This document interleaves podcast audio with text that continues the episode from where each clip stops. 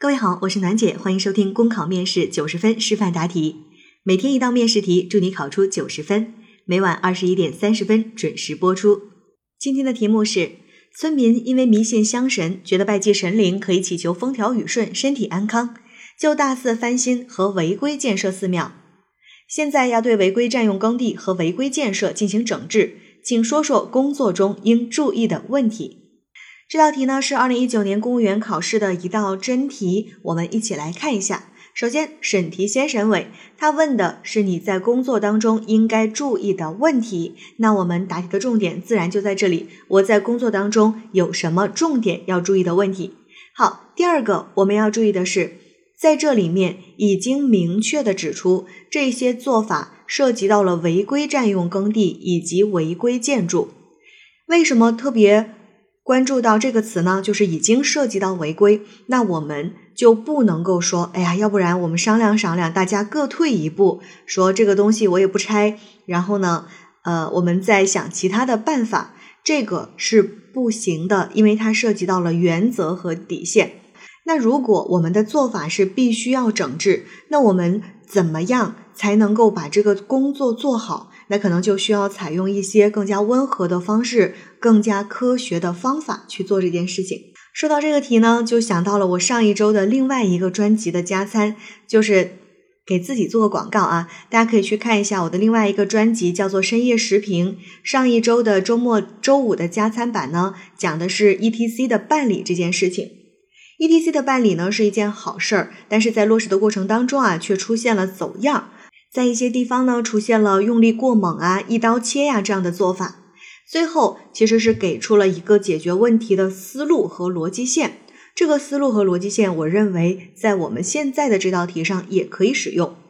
那个思路是什么样的呢？其实是给出了四个点。第一个点呢是转变思想观念，因为我们知道一切行动的基础其实都是源于你思想上的转变。比如我们说。一个人可能他一直都不愿意锻炼身体，可是有一天他突然去锻炼身体了，是为什么呢？不是因为他突然间变勤劳了，可能是因为他受到某一件事情的启发啊，比如说他谈恋爱了，或者说呢，他可能有家人生病了，对他来讲，突然间他的思想上发生了一个转变，他意识到锻炼身体的重要性，所以他才会有接下来的行动。那接下来呢，就会依照一个时间轴的方式依次的去讲。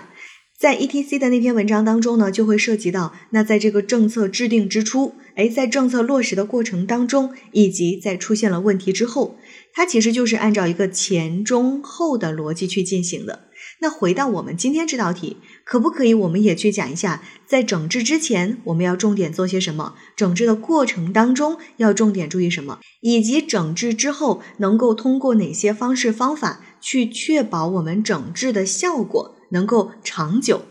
所以这样子这条思路一旦理顺了之后，你看你所有答题的点就都在这一条线上能够冒出来了。所以我们一直都在说啊，答题的时候，大家千万要先把逻辑搞清楚啊，因为逻辑这个东西你是可以去进行迁移的。你换一道题，题目不同，内容不同，看上去千差万别，可是内在的逻辑线却是有一致的地方。你看这两个内容，一个是讲 ETC，一个是讲整治这种违规建筑。看起来是毫无联系，可是它的内在的逻辑线却是可以通用的。考生开始答题。中华民族有五千多年的历史，源远流长，博大精深。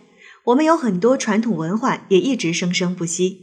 比如传统的清明祭祖、拜庙会、割须抢花炮等。因此，纪念先人、寻根问宗也是人之常情。但是大肆的翻新会浪费人力物力，而违规占用土地建设更是法理不容，必须要进行整改。我认为在整改过程当中呢，我们既要保护好村民的风俗情感，也要确保整改工作进行到位。那么我们需要抓住以下几个重点：第一，要重点抓思想观念转变，可以通过开会、培训、文艺活动、体育赛事等形式，加大力度的巧妙宣传。个人的梦想都是要靠自己去创造出来的，想要借助这些神仙、皇帝、庙堂的力量呢，是不切实际的。我们应该紧紧抓住扶贫攻坚的好机会，脱贫致富，过上好日子。此外，也要发挥领头雁的作用，借助村里有威望的人群，比如村干部、老党员、德高望重的老者，先跟他们进行深入交流，转变他们的认识，再通过他们的影响力，逐步去改变村民的观念想法。第二，要做好普法宣传的工作。告知村民，修建寺庙虽然是大家对美好未来的一种期许，但是违规占用耕地改作他用呢，是一种违法行为。如果不及时整改，不仅无法保佑风调雨顺，还会面临罚款等惩处，得不偿失。来进一步的动员广大村民配合整治。第三，在整治行动实施过程中，一方面要重点注意工作方式方法，工作方法不能简单粗暴。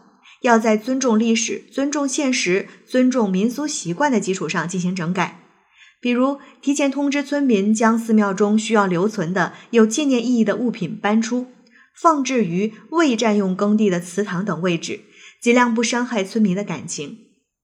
另一方面呢，也要做好安全防范工作，提前联系地方派出所协助做好工作。避免出现个别人由于一时想不通而做出阻碍整改的过激行为，影响工作进程。第四，整改后，我们还要坚持严格的土地审批制度，严格工作程序。无论是建民房还是建庙堂，都要经过土地建设规划、环保等有关职能部门的备案审批，不能违法违规、未批先建、乱搭乱建。对耕地红线要严防死守。绝不能突破永久基本农田控制线。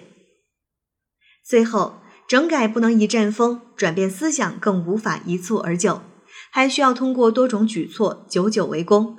比如因地制宜制定村规民约，用村民自治的方式推动文明乡风建设；比如强化监管，村委村干既要以身作则，也要管起事儿来，做好做通群众的思想工作。争取把类似的违规行为制止在萌芽状态。我们需要从思想、制度、监督多方发力，既支持群众的美好愿景，也要维护农业农村的健康有序发展。考生答题结束。好了，今天的内容就分享到这儿，我是楠姐，明天见。